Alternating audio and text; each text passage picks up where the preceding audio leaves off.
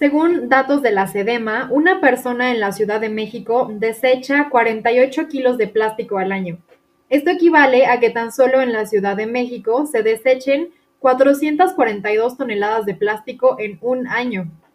Bienvenidos a Perspectiva Verde, el podcast.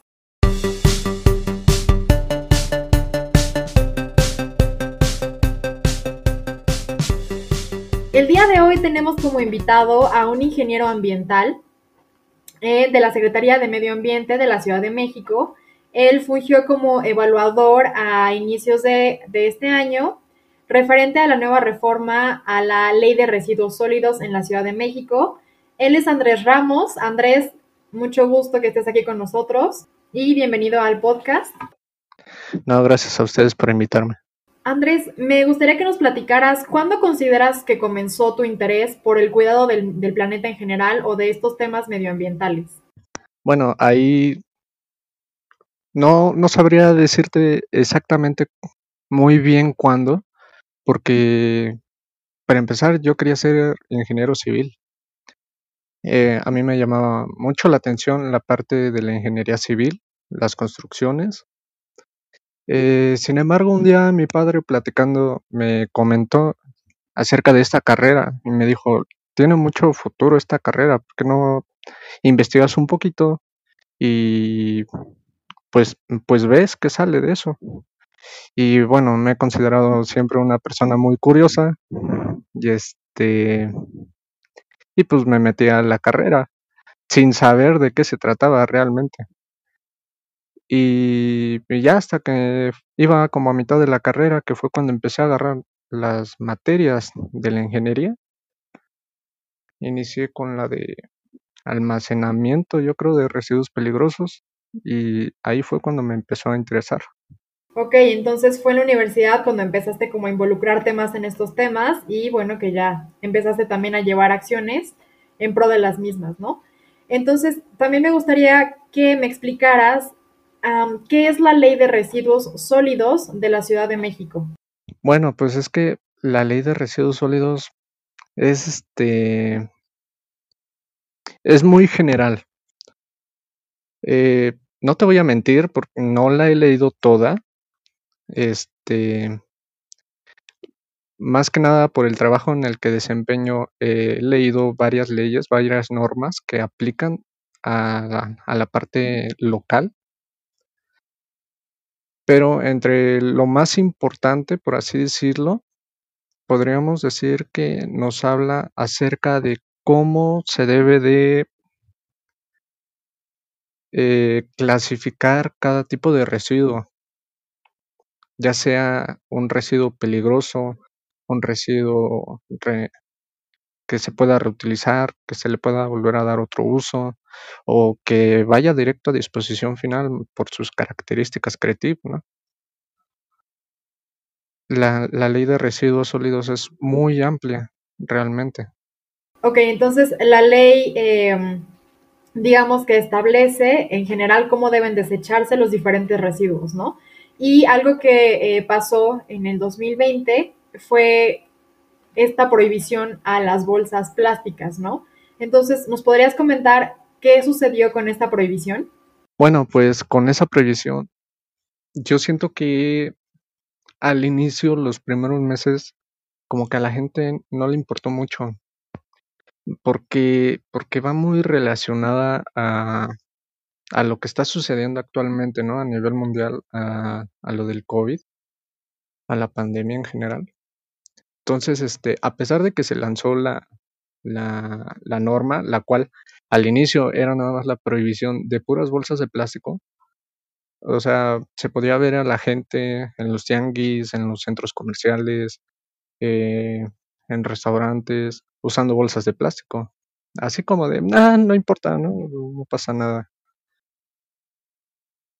Entonces, este, fue, fue muy difícil tratar de hacer entender a la gente de, del daño que implica ese tipo de, de, de, bolsas. Bueno, entonces, como ya nos habías comentado, em, pues esta ley de, de, los residuos sólidos abarca varios aspectos, ¿no? Entonces, en la primera fase de esta ley, justamente con la prohibición de las bolsas plásticas. ¿Cómo respondió la gente o los comerciantes o la sociedad en general respecto a esta prohibición? Sí, bueno, lo que yo he visto mucho últimamente en publicaciones de, de Facebook y de Instagram, no de parte del gobierno, o sea, tan solo de amigos que dicen, no, es que las prohibiciones están mal, no deberían de hacer ese tipo de cosas. Es, es así de, híjole, es que, o sea, si estuviéramos en Europa o en Asia, eh, no es necesario la prohibición. Sin embargo, aquí en México tenemos una idea de conformismo y pues hasta que no te prohíben algo, no lo dejas de usar. Y por ejemplo, respecto a tu experiencia y lo que tú has conocido, ¿qué es lo que, opinas tú em, respecto al uso que se le dan a las bolsas o a los contenedores de plástico y también referente a la disposición que se le da a los mismos? Bueno, uno de los impactos negativos que considero que tienen las bolsas de plástico, pues son, en primera, que muchos le dan nada más un solo uso. O sea, una bolsa de plástico es resistente para estarla ocupando fácil unas, no sé, unas 10 veces con un peso moderado, un peso realmente este, considerable. Pero hay gente que, o sea, compra, bueno, compraba en el Walmart, traía las bolsas, las dejaba en la casa y las tiraba. ¿Y eso qué pasaba? Que todas esas bolsas se van al, con el de la basura y ahí le dan supuestamente una disposición final. Sin embargo, no todos los residuos que se hacen aquí en la Ciudad de México se pueden tratar. Entonces son enviados a otros países a que los traten y muchas veces las bolsas de plástico ya no se les puede dar un tratamiento, ya no se puede volver a reutilizar. Entonces, también por lo mismo que es muy ligera la bolsa de plástico, muchas veces se vuela o así simplemente agarran y la tiran al mar. ¿Y qué es lo que pasa? Que los animales eh, que viven en el mar, los animales acuáticos, eh, no son capaces de diferenciar entre una medusa, por ejemplo, y una bolsa de plástico, porque son, son, muy parecidas las, las medusas, las medusas y las bolsas de plástico. Entonces, los mamíferos comían o los, los animales acuáticos comen la bolsa y como la bolsa no es fácil de digerir, se les queda atorado en el estómago y ellos piensan que siguen llenos, que ya comieron mucho, cosas así, ¿no? Y mueren de hambre. Y no solo pasa con, con los animales que se encuentran bajo el agua, también pasa con, con las aves.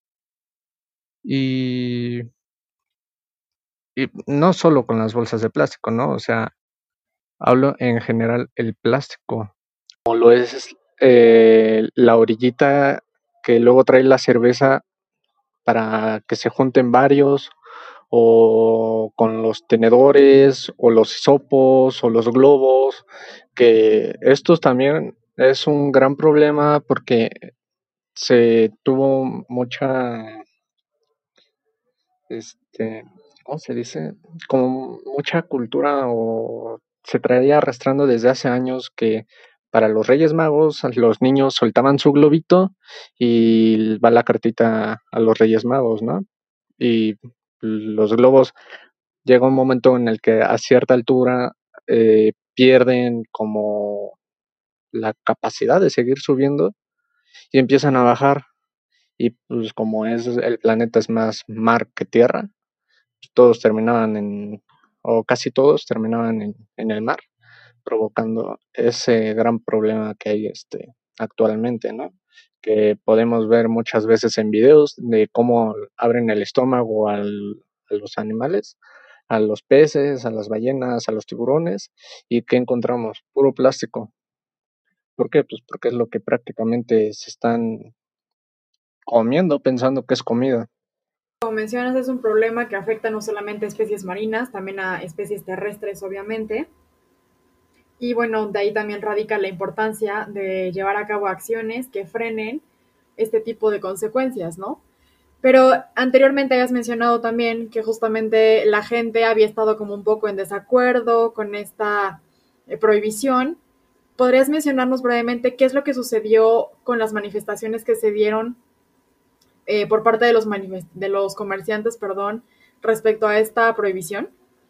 Muchas veces era queja no de los, este, de los locatarios, porque también estuve trabajando en un proyecto que era para, que aplicaba para mercados específicamente, para que estos empezaran a reducir su, su uso de bolsas de plástico, para que les dijeran a la clientela, ¿saben qué?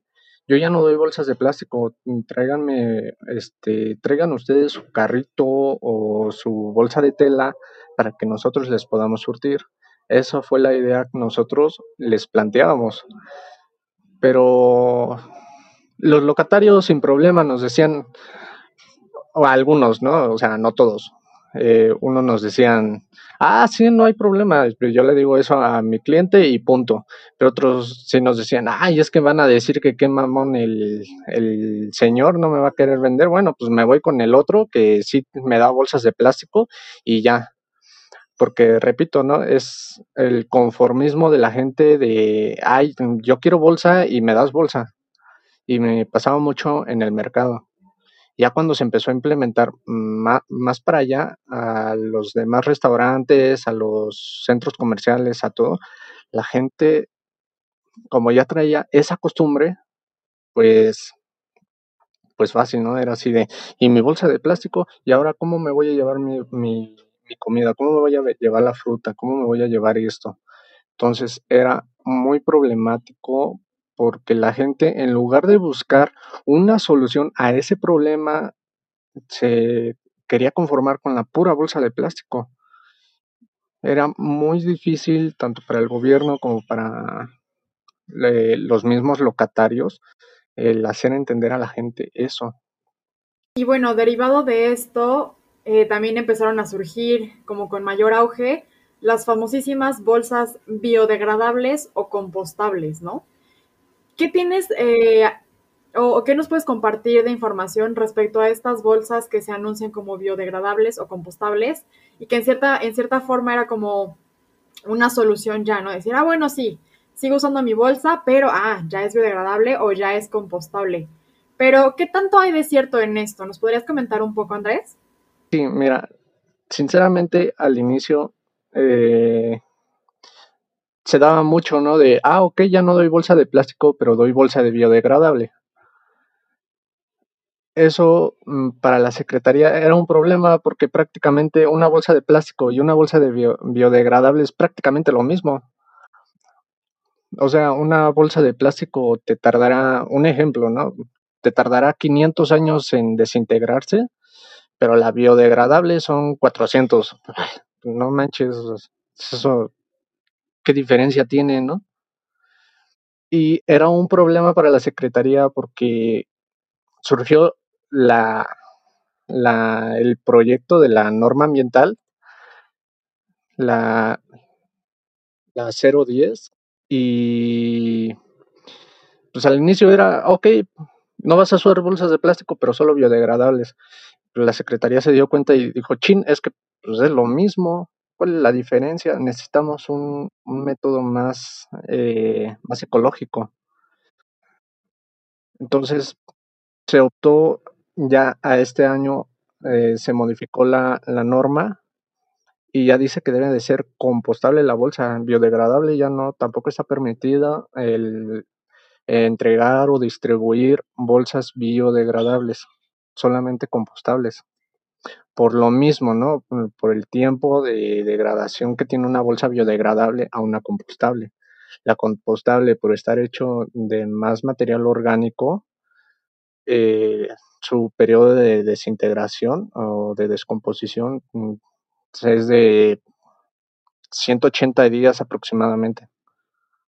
Sí, ¿no? Que digo, las bolsas biodegradables, llegaron así como una solución o algo, pero es importante que nos comentes esto y que, bueno, se haga eh, la diferencia entre lo que implica que sea biodegradable a que sea compostable, ¿no? Em, y bueno, esto que nos acabas de comentar fue como respecto a la primera fase de la ley, cuando se empezaron a prohibir ya las bolsas plásticas en 2020 y posteriormente viene la segunda fase de esta ley que hace ya referencia eh, a otro tipo de residuos, ¿no? También a los plásticos de un solo uso en general. No sé si nos pudieras compartir un poco qué es lo que implicó ya esta segunda fase de la ley. Como bien menciona, ¿no? Al inicio, en el año pasado, era simplemente bolsas de plástico. ¿Sabes que No doy bolsas de plástico. Pero nos damos cuenta que de todas maneras los desechos por plásticos seguían siendo casi lo mismo, casi no se reducía nada. Entonces fue así, no, pues es que también los restaurantes contribuyen con cubiertos de plástico, con vasitos de plástico, con charolas, infinidad de cosas, ¿no? Y era así de, ¿saben qué? Tenemos que abarcar todo porque, o sea, quitamos bolsas de plástico, pero ya lo cambiaron por, por charolas de plástico o ya lo cambiaron por otra cosa de plástico.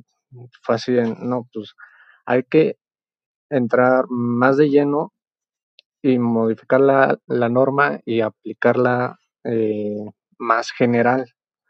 Y sí, como dices, ya para este año la Secretaría optó por la prohibición de lo que son los cubiertos de plástico, platos y charolas, vasos, así como sus tapas, porque muchas veces ibas a, a un Starbucks o a un Oxxo y te pedías tu café, ¿no? Y te lo daban en un vasito de cartón, pero la tapa de qué era? De plástico. Entonces, también eso se retiró. Los palitos con los que mezclabas este para el café eran de plástico, no en todos los lugares, pero sí había mucho plástico. Los popotes que de por sí se traían desde hace ya también tiempo, los, los hisopos, como te lo mencioné anteriormente, los globos y las varitas de los globos, eh, inclusive los tampones, ¿no? las cápsulas de café, todo eso eh, ya entró de lleno a esta prohibición. Entonces, digamos, como recapitulando, en esta ya segunda fase se prohíben eh, los plásticos de un solo uso, que como nos comentabas, incluyen charolas de plástico, los vasitos de plástico, tapaderas, popotes, globos, eh, y sopos también mencionaste por ahí. Em, ¿Qué más?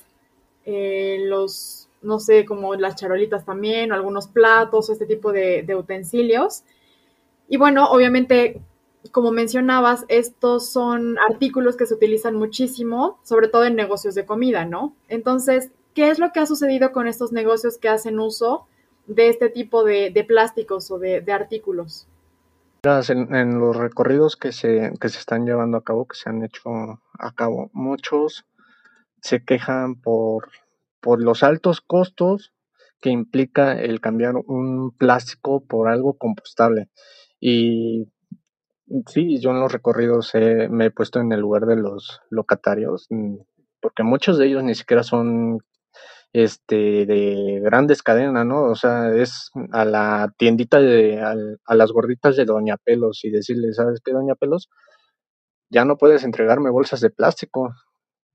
Tienes que cambiarlo, igual el vasito. Híjole, hijo, ¿y cómo le voy a hacer si una bolsa biodegradable salen carísimas? Ve, traigo mi paquete de biodegradable. Chin, señora, pero es que esas tampoco están permitidas, o sea, tienen que ser compostables. No me digas esto, hijo, me salieron carísimas estas bolsas, las compostables, ¿cómo me van a salir? Van a salir peor. Y era así de útil. Y ahora, ¿cómo, eh, te pones en el lugar de esa gente y el gasto a lo tonto que se ha hecho por esa malinterpretación, ¿no? Por no seguir la, normatividad, por no estar atento a las indicaciones del gobierno, a decir qué tipo de cosas sí se pueden usar. Y más aún, este, con las empresas grandes también nos dicen, ajá, mm, bueno, pues está bien, no está permitido biodegradable, le aviso al jefe y este, y que me la cambie por compostable. Pero, pues, ¿cómo voy a saber cuáles son los, los este, las empresas acreditadas que, que realmente entrega compostables? Pues ahí ya les decimos, ¿no? ¿Sabes qué? Métete al link de la secretaría y busca la parte de las bolsas compostables, porque ahí hay un listado específico en donde la Secretaría ya acreditó a varias empresas para que den esas bolsas compostables. Y como el mercado cada vez está aumentando más, las bolsas compostables de cierto modo va a empezar a reducir su precio. ¿Por, ¿por qué? Por lo mismo de la competencia.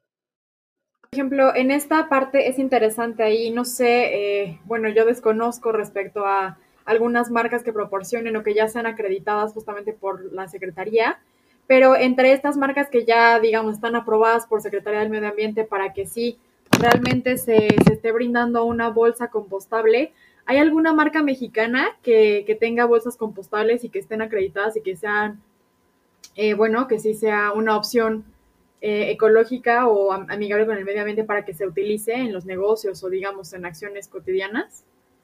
Pusiste entre la espada y la pared. hasta donde yo sé, sinceramente, no, no voy a mentir, hasta donde yo sé, creo que no ha habido empresa mexicana. Por ejemplo, alguna de las marcas para que igual no, nosotros como consumidores podamos, eh, pues quizás si estamos en la necesidad de utilizar una bolsa de plástico, decir, bueno, al menos tengo la certeza de que esta es una bolsa compostable y que no estoy justamente contribuyendo a, a esta acumulación de plástico. ¿Cuáles serían algunas marcas que nos pudieras como indicar que, que, bueno, ya son acreditadas y que realmente te están entregando un producto que es compostable?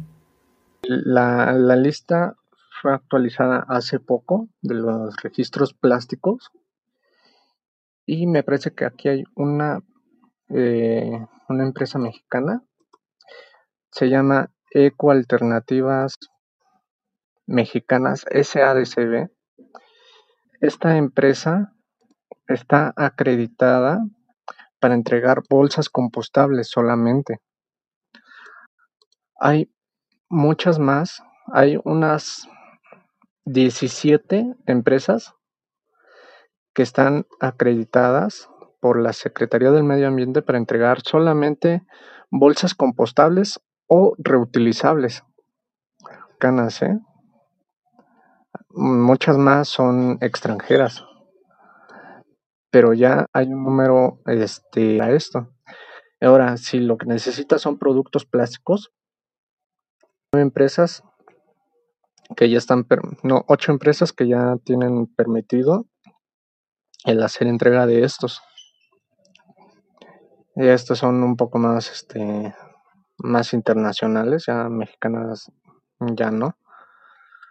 Pero ya la, la el avance para esto en, en, la parte compostable ya ha avanzado muchísimo. Es bueno, es bueno saber, ¿no? Que ya hay varias opciones y que justamente esto también podría, eh, pues, disminuir el problema que inicialmente se tenía respecto a los costos, ¿no? Ya conforme haya más opciones, eh, pues por las cuestiones de, de demanda y de oferta, todo a lo mejor puede cuadrar para que los costos sean menores y bueno, sea una realidad más factible que se pueda hacer uso de este tipo de bolsas, ¿no? Y bueno, yo creo que también aquí es importante mencionar lo que está sucediendo actualmente, ¿no? Con la situación de la pandemia que realmente ha afectado mucho en muchos sentidos. Y justamente, bueno, esta iniciativa o esta segunda fase lo que intentaba era disminuir la cantidad de plásticos de un solo uso, ¿no? Pero ahora llega este otro factor del, de la pandemia y COVID y que tú tienes que estar eh, sanitizado, etcétera. Entonces, yo creo que eso disparó eh, otra vez el uso de plásticos de un solo uso. Y no sé, por ejemplo, me ha tocado ver que de repente en los supermercados o en panaderías, etcétera, ya te dan el pan, o sea, la pieza de pan, en un plástico, ¿no? En una bolsita de plástico. Entonces son así miles de bolsitas de plástico que ahora se están volviendo a utilizar por esta cuestión de, bueno, de que esté todo limpio, este, higiénico, etcétera.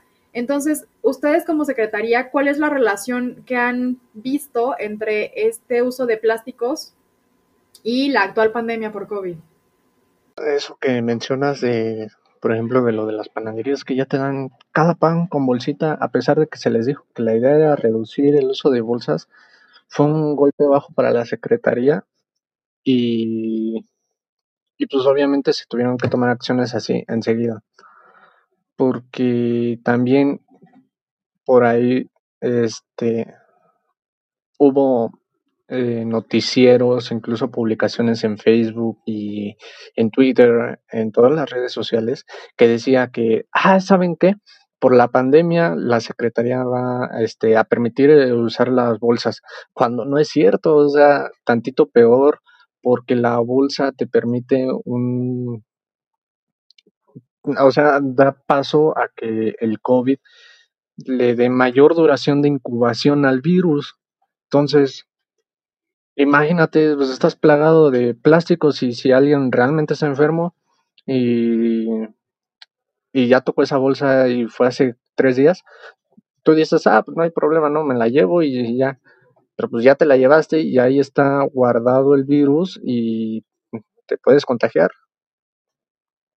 Entonces, lo que la Secretaría sí dijo, y principalmente a las panaderías, como tú dices, porque fueron los principales, eh, bueno, han sido los principales eh, causantes del aumento de residuos, se les dijo, ¿saben qué? Quítenle las bolsas, también por lógica, ¿no? O sea, ¿cómo vas a permitir que alguien entre a tu local de comida contagiado?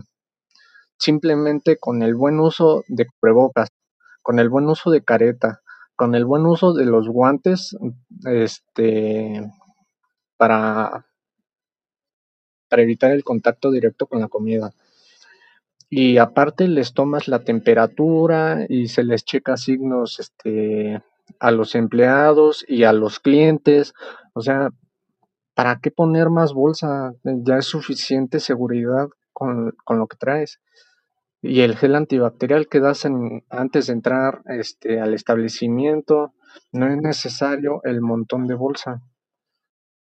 Y actualmente no he entrado a, una panadería, no sé si, si se les retiraron las bolsas, espero que sí, pero sí se les dijo que iban a ser acreedores a alguna multa si, se, si la dirección encargada de las inspecciones ambientales los encontraba repartiendo bolsas.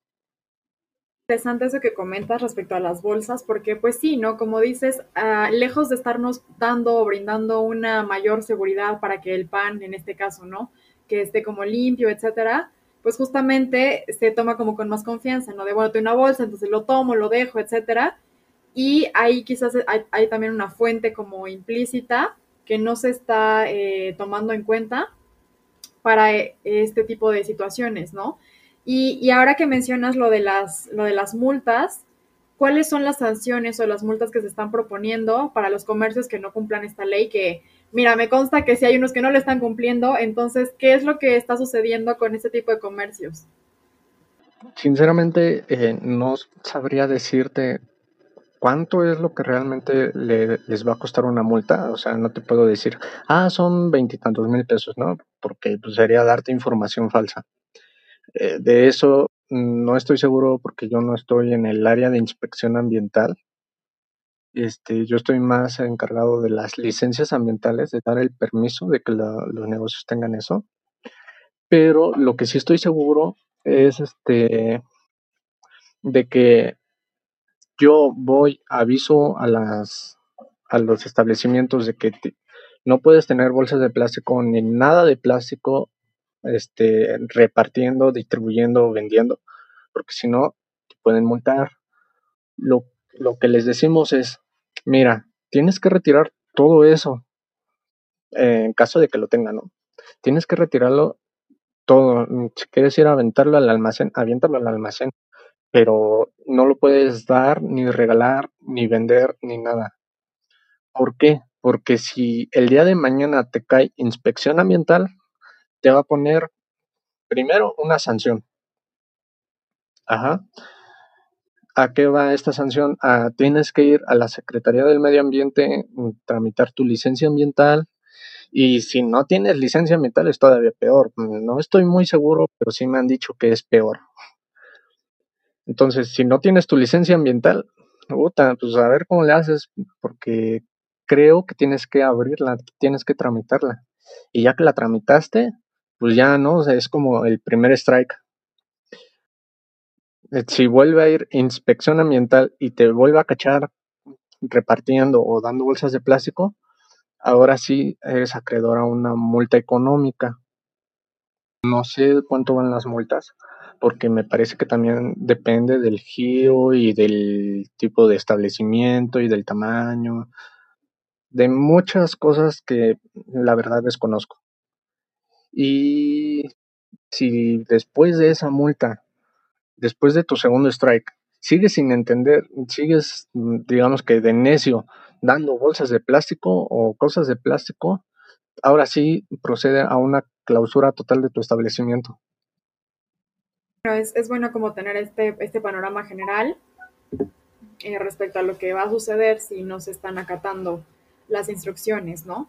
Y bueno, igualmente, tanto como con las bolsas eh, biodegradables o compostables, también surgieron estas charolas y utensilios que igualmente son compostables o biodegradables, pero realmente ha funcionado como la utilización de o la sustitución de plásticos de un solo uso por estos utensilios ya sean charolas, este, cubiertos, envases compostables o biodegradables, realmente ha sido como una, una solución a, este problema.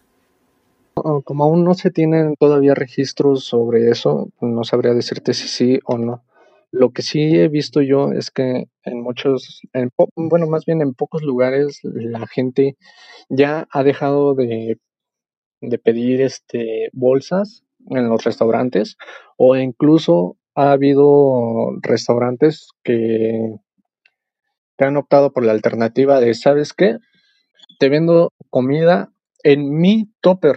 Yo, empresa, te doy mi topper. Si quieres volverme a comprar, me tienes que entregar ese topper. Entonces, es así de, pues sí, sí ha funcionado. Entonces, ustedes sí están reduciendo su consumo. Lo, lo malo es que hay otras que dicen, este, dejé las charolas de Unicel, porque ese fue otro tema que se me escapó. Esas también están prohibidas, el uso de Unicel. Este, y dicen, dicen los restaurantes, yo ya dejé de entregar las de Unicel, pero estoy entregando este que es como café, que supuestamente es biodegradable o compostable. Y ahí sí también la secretaría tenía un como tenía como la duda de saber si realmente eran, porque muchos nada más les cambiaban el color en su procedimiento y, ah, ya es compostable, véndelo así.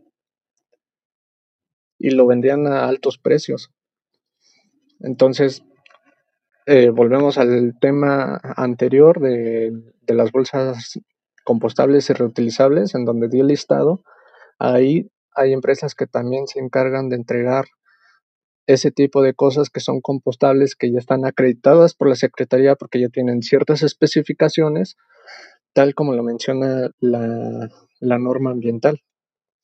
Y esas, si llega la, la de JIVA, que es la, de, la encargada de inspección y vigilancia ambiental, este, te ve entregando charolas, ¿no? O cosas de un solo uso y te quieren multar, tú, tú te puedes resguardar y decir, no, puedes, no puedes porque yo ya tengo este, mis productos certificados por ustedes que es compostable o que es reutilizable. Entonces la de dice, ah, ok, perfecto. Entonces, si es compostable y ya está acreditado por la Secretaría Ambiental y tiene un número de registro esa empresa, perfecto.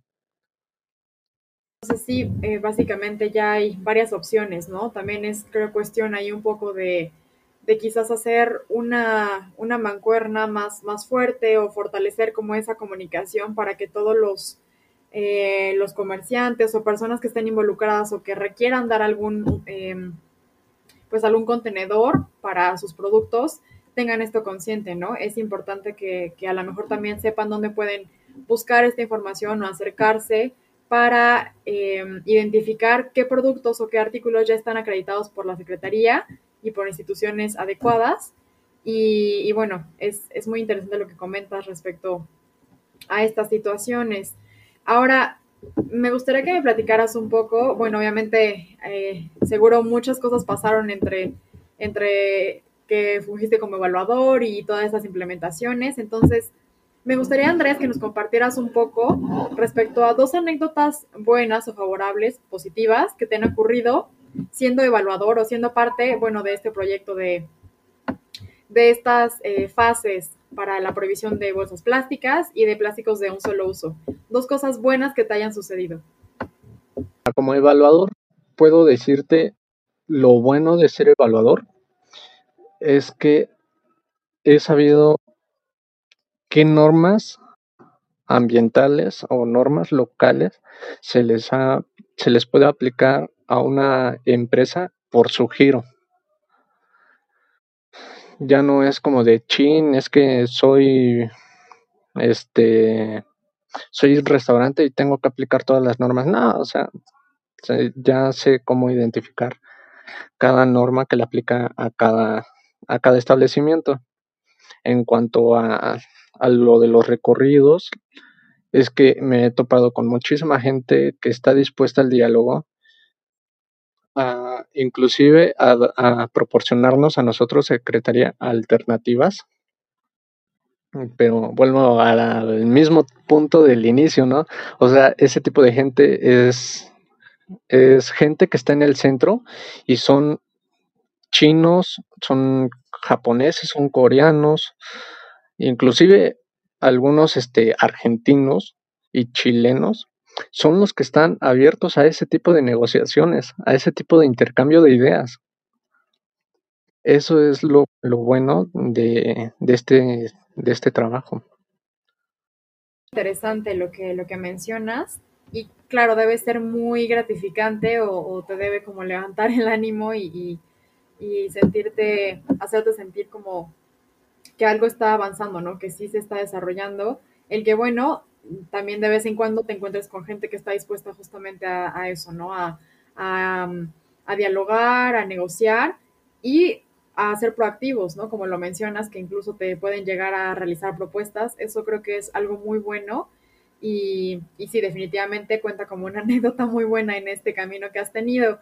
Ahora, me gustaría que nos contaras respecto a lo contrario, dos anécdotas malas que te han sucedido, ya sea siendo evaluador o como nos comentabas en los recorridos que has estado realizando, Andrés.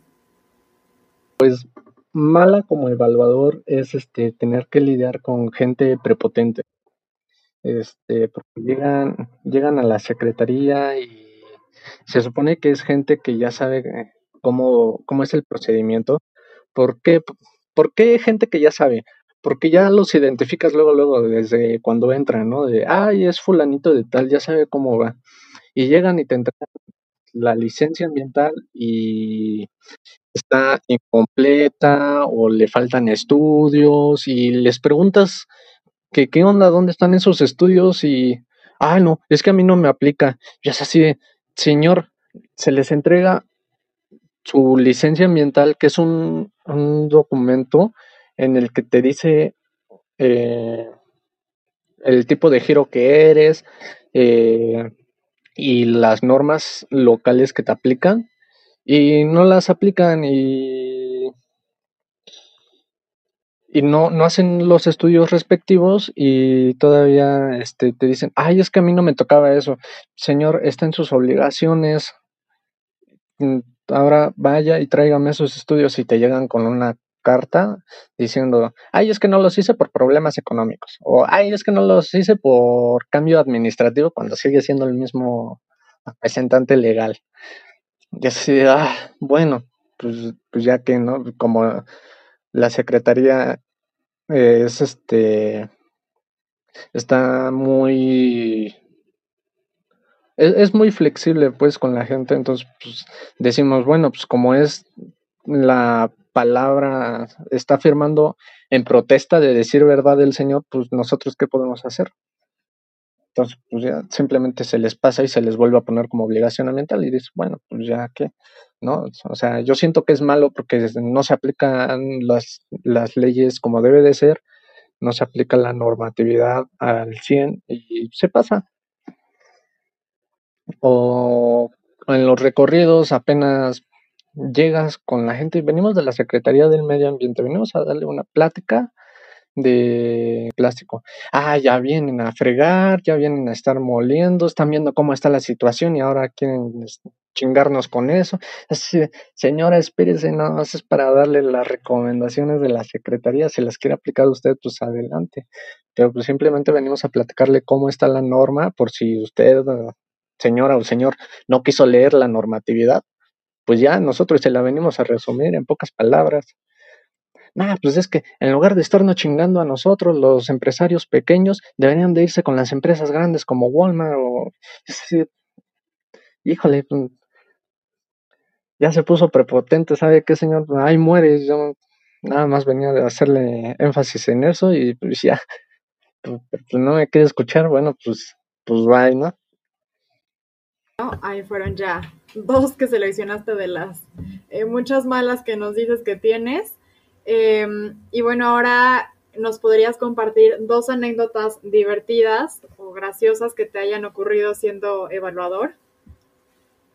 Dos chistosas.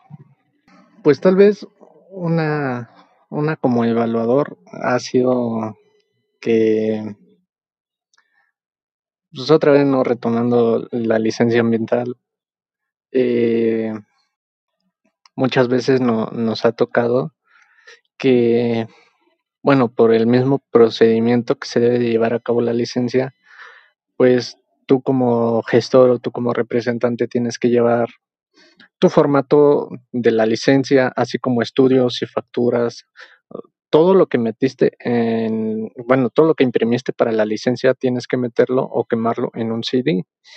¿Y por qué? Porque eso nos sirve a nosotros, en primera, pues para evaluar más rápido, ¿no? Porque hay veces que nos tocan laboratorios o los mismos restaurantes y nos meten 200 o 300 insumos y imagínate capturar eso uno por uno.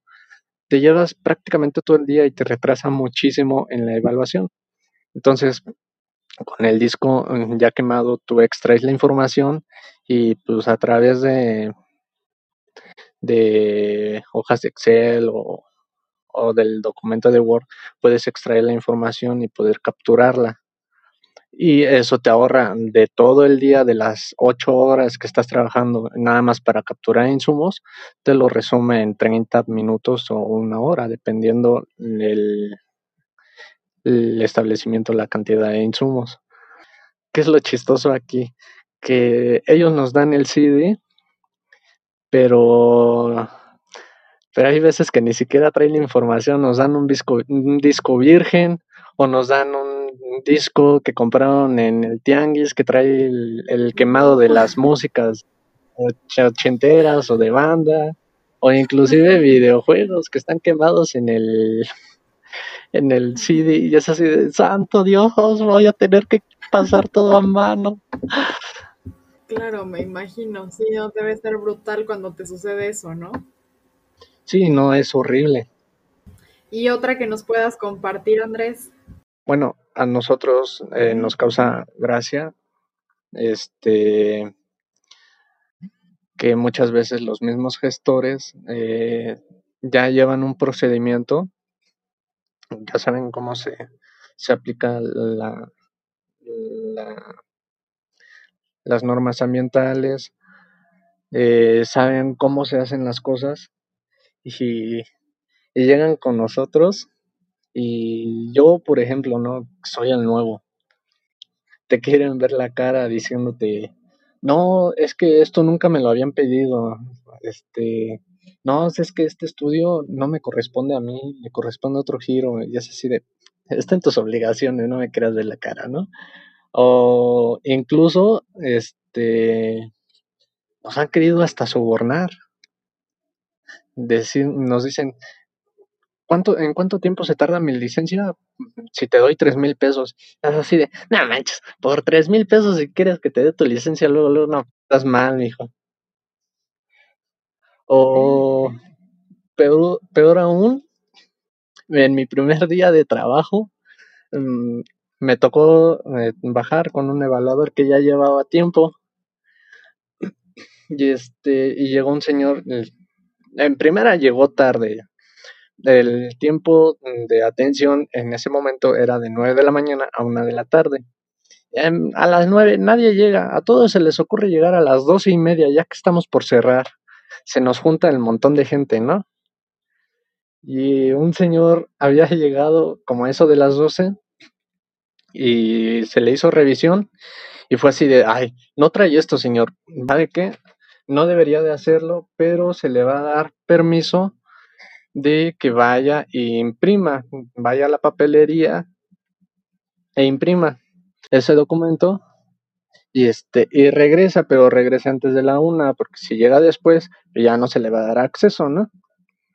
Y este, por lo regular lo hacemos para que pues ya no regresen, ¿no? Lleguen al día siguiente, porque pues ya también los vemos a ellos estresados y pues dices, bueno, se va a poner a pelear mejor que regrese al día siguiente. Y se va, regresa y regresa conmigo y ya lo empiezo a revisar y me doy cuenta que el RFC del establecimiento que me estaba eh, ingresando no era el mismo. Entonces le digo, ¿sabe qué, señor? No puede entrar porque le falta este documento. No, como que no puede entrar. Se, se empezó a poner prepotente y a pelearme porque el RFC sí correspondía cuando ni siquiera nada que ver, ¿no? Y después de estarle insistiendo e insistiendo que no, me lo mostró por teléfono y decía, mira, es este. Le digo, ah, pues es que es distinto el que me está mostrando usted al que, al que imprimió. Y me dice, bueno, déjamelo pasar con este. Le digo, ah, bueno, pues vaya, pero pues tiene que imprimirlo y ya no tiene tiempo de, de ir y regresar. No, pero es que ya te lo estoy mostrando en el celular.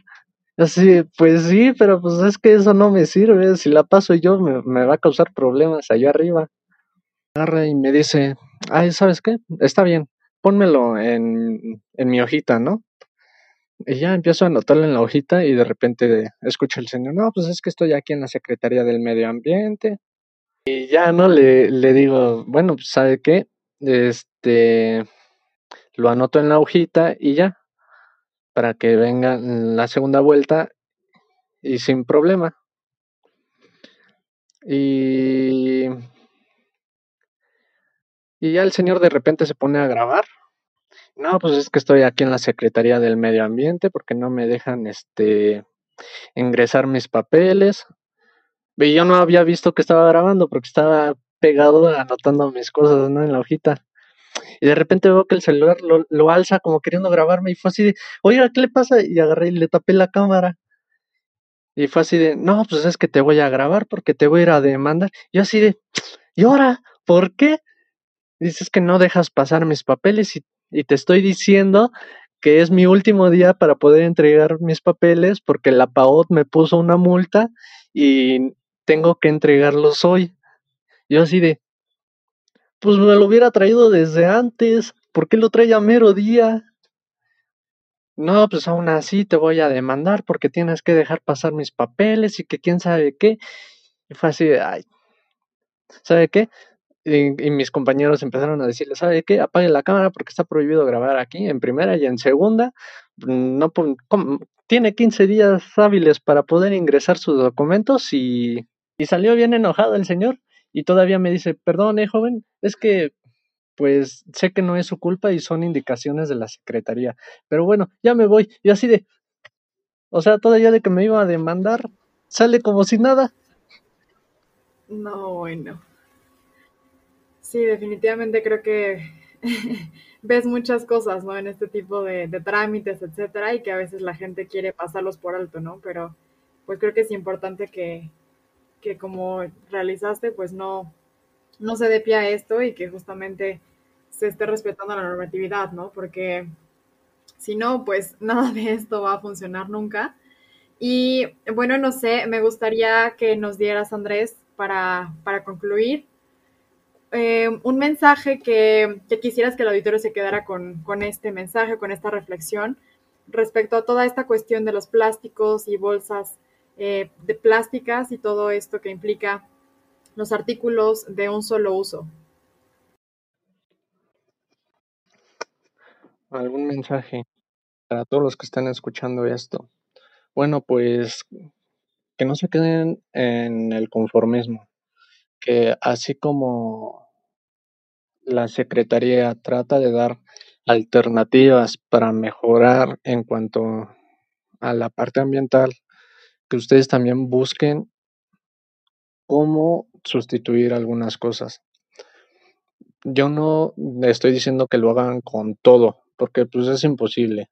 O sea, inclusive yo como ambiental de repente tengo mi vasito en, en mi oficina y voy por mi garrafón de agua y lo lleno y todo. O inclusive desde mi casa, ¿no? Te traigo mi agua. Pero pues entiendo que de repente se nos antoja que el refresco, que las papas y pues ahí estás generando basura, ¿no? Yo no estoy diciendo que dejen de comprar sus golosinas o sus refrescos simplemente para mejorar el ambiente, sino mm, que busquen alternativas más, más sustentables. Eh, tan solo con lo de las bolsas, si van al tianguis, lleven su bolsa de tela y ahí echen todo. No, pues es que yo no voy, va mi abuelita o va mi mamá y le pesa mucho la bolsa. Compren un diablito y compren una mochila y para que ahí puedan echar todas las cosas y sea más fácil del traslado y eviten que les den bolsas en, en, en el tianguis, en el mercado, para poder comprar este, sus productos. Ahora, en lo de los restaurantes, si ustedes van a, a uno y les sobró comida, sería tal vez, no sé si para mí sea mucho pedir, pero traten de llevar sus propios este, vasos, sus propios este, envases de comida, eh, sus charolitas que puedan ya después en casa lavarla y tirarla.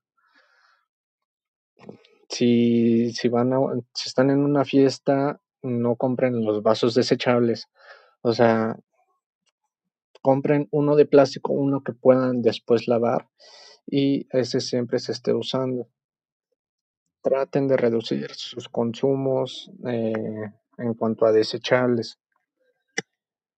Y estén siempre atentos a lo que diga la Secretaría, no se de... Y claro, hacer énfasis eh, cuando dije que la Secretaría es muy flexible y no se da cumplimiento, ahí yo me equivoqué, porque sí se da cumplimiento a todas las normas.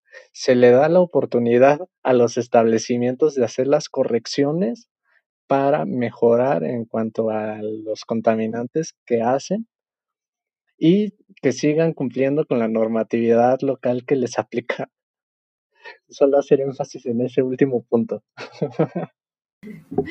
ok, me parece perfecto. Yo creo que eso que mencionas es también, em, pues, parte de nosotros como sociedad, ¿no? De a lo mejor planificar y también prever, ¿no? Para justamente si tenemos alguna, alguna salida o vamos a consumir algún alimento fuera de casa, bueno, que tengamos un poco el hábito de, llevar con nosotros un topper, un contenedor, una botella de agua, para tampoco estar fomentando el uso de estos eh, utensilios o de estos contenedores de plástico de un solo uso. Y creo que es, es también parte de lo que podemos hacer nosotros, cada quien en casa y, y personalmente, para, bueno, disminuir este consumo. Y bueno, no sé si fue coincidencia o no, pero eh, información que tengo por parte de el Consejo Ambiental Multidisciplinario de México. Hoy, 31 de enero, se conmemora el Día del Ingeniero Ambiental. Así que bueno, Andrés, qué mejor que este día para que nos compartieras información y bueno, eh, eh, festejar con, con, esto que nos acabas de compartir, que es información muy útil y que bueno, esperamos sea de ayuda para otras personas y para los consumidores y personas que también están a cargo de algún establecimiento. Muchas gracias por tu tiempo, Andrés. Agradecemos todo lo que nos, nos platicaste el día de hoy. A todo el auditorio, muchísimas gracias por escucharnos. Recuerden visitar nuestra página web perspectivaverde.com.mx, seguirnos en Instagram, estamos como arroba perspectiva verde. Mi nombre es Ingrid Sánchez. Muchísimas gracias a Rodrigo González en producción. Tengan un, un excelente día y nos vemos en el siguiente episodio. Adiós.